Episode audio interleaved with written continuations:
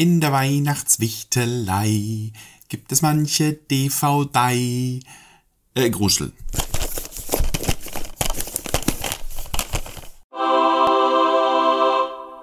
Ready Player One. Oder auch Easter Egg The Movie. Oder auch der Film, den man eigentlich in Zeitlupe gucken muss, um alles mitzukriegen. äh, Wer es nicht kennt, Ready Player One ist eine Romanverfilmung des gleichnamigen Buches von Ernest Klein und ist sowas wie die ultimative Liebeserklärung an alle Nerds, an, an die Popkultur, vor allem der 80er Jahre, an Filme, an Videospiele und, und, und. Die Handlung spielt in äh, mittelferner Zukunft, ich glaube irgendwas, ich glaube 2045, in einer relativ runtergekommenen Zukunft. Die Menschheit lebt großenteils im Dreck, verbringt aber den großen Teil ihrer Zeit in einer virtuellen Realität, der sogenannten Oasis. Und in dieser kann jeder das sein, was er möchte. Also jeder kann sich seinen eigenen Avatar erstellen. Und das, das Buch und auch der Film spielt halt eben damit, dass sich da eben die tollsten Charaktere tubbeln aus Filmen, aus Videospielen, was man so alles kennt. Es ist eine einzige Parade an Charakteren, die man, die man kennt und und während normalerweise in dieser Oasis einfach nur gespielt wird oder die Leute verbringen da ihre Freizeit und so weiter und so fort, äh, wird halt eines Tages vom Erschaffer dieser Oasis, der im Sterben liegt, die Information verkündet, dass er einen Easter Egg in dieser Oasis versteckt hat und quasi eine groß angelegte Quest erschaffen hat, die zu diesem Easter Egg führt und wer dieses Easter Egg findet, bekommt quasi die komplette Kontrolle über die Oasis, was in dieser Welt quasi so viel heißt wie die Weltherrschaft, ja, weil er eben alles kontrolliert. Und dann beginnt eben ein Wettrennen zwischen den kleinen, aber rechtschaffenen äh, Spielern dieser Oasis und einem Großkonzern, die sich eben auch die Kontrolle über diese Oasis sichern wollen. Ja, das ist soweit der Plot. Äh, man hört es vielleicht schon, die Handlung des Buches und des Films ist jetzt, jetzt nicht die tiefgründigste, ja.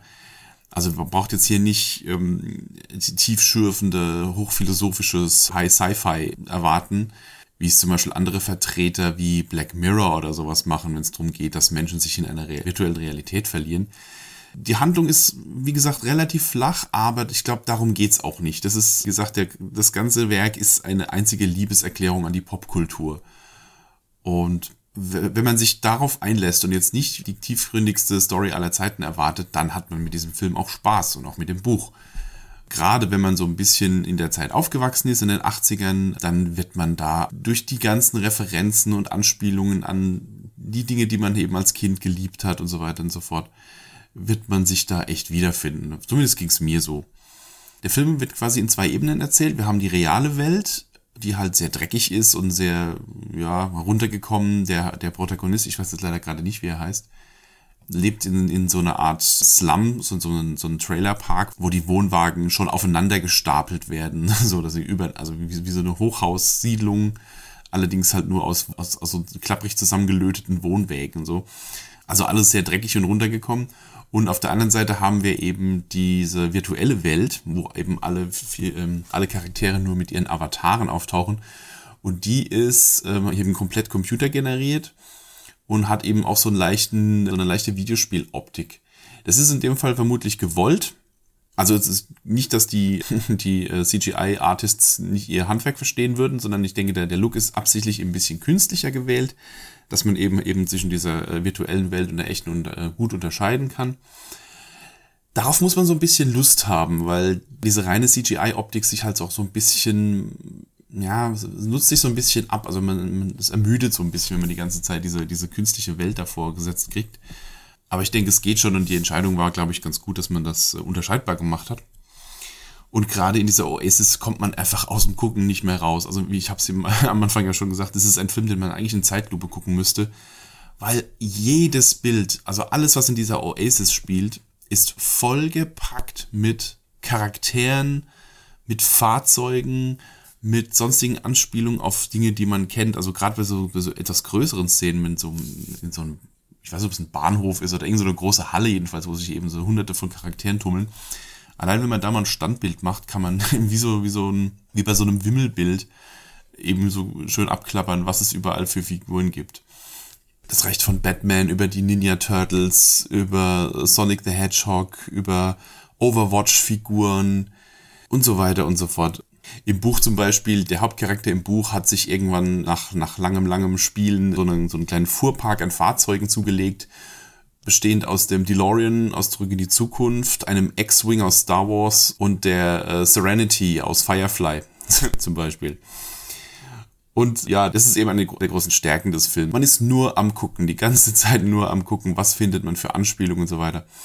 Ja, und das, und das Ganze eben verpackt in diese Schlüsselsuch-Quest.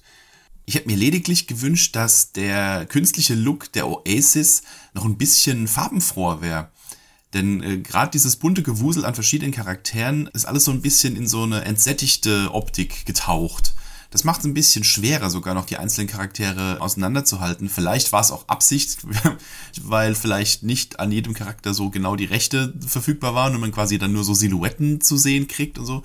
Aber wenn das Ganze ein bisschen farbiger wäre und ein bisschen deutlicher unterscheidbar, wäre es, glaube ich, noch schöner gewesen, damit man nicht ganz so angestrengt in diesem grauen Gewusel da nach den einzelnen Figuren suchen muss. Ich finde, der Film macht schon Spaß. Es ist auf jeden Fall ein Popcorn-Film nichts für den anspruchsvollen Kulturabend, aber auf jeden Fall was, wo man zwei Stunden äh, richtig Spaß mit haben kann. Gerade wenn man die ganzen Anspielungen versteht, um die es da geht. Regie geführt hat bei dem ganzen Steven Spielberg, was natürlich eine gute Wahl ist, weil er ja auch eine der Ikonen ist der 80er Jahre, gerade mit ne, E.T. und Indiana Jones und später dann noch Jurassic Park und so. Er hat auf jeden Fall die Popkultur dieser Zeit mehr als geprägt und insofern war er eine gute Wahl für, den, für diesen Film. So ein paar Sachen wurden am Buch geändert. Zum Beispiel im Roman äh, geht es ganz oft darum, dass die Charaktere bestimmte alte Videospiele spielen müssen. Das wurde für den Film glaube ich, geändert, soweit ich das noch weiß. Ich habe ihn erst einmal geguckt, leider.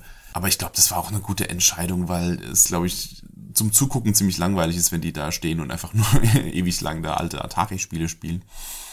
Eine andere Quest, die sie da absolvieren müssen, ist im Roman zum Beispiel, dass sie quasi in einer Szene eines bestimmten Films eintauchen. Ich bin mir jetzt gerade nicht mehr sicher, welches, welcher Film das im Roman war. Ich weiß, es ist ein Film, den ich nicht kenne. Und für die Verfilmung haben sie sich dafür diese Szene für einen anderen Film entschieden, in den die Charaktere eintauchen müssen. Das, ich sag jetzt mal einfach aus Spoilergründen nicht, welcher Film es ist, aber es ist ein Horrorklassiker.